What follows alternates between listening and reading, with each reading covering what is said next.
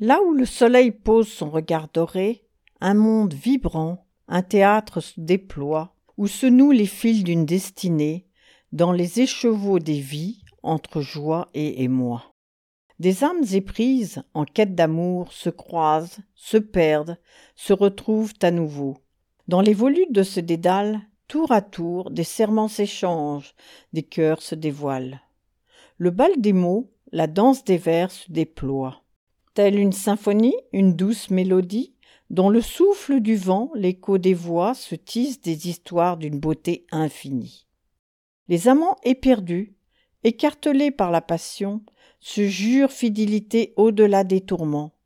Mais le destin sournois déchaîne les trahisons, et l'amour se délite dans des remous déroutants. Les rois, les reines, parés de couronnes d'or, se débattent avec la puissance et le pouvoir. Leurs ambitions démesurées mènent au désaccord, et les royaumes se déchirent jusqu'à la fin des soirs.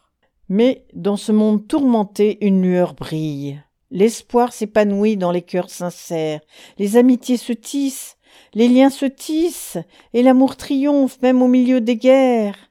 Ô Shakespeare, toi qui nous as conté ces récits, ta plume magistrale a su capturer les âmes, tes mots, tes éclairs illuminent nos esprits, et ton héritage demeure intemporel et flamme.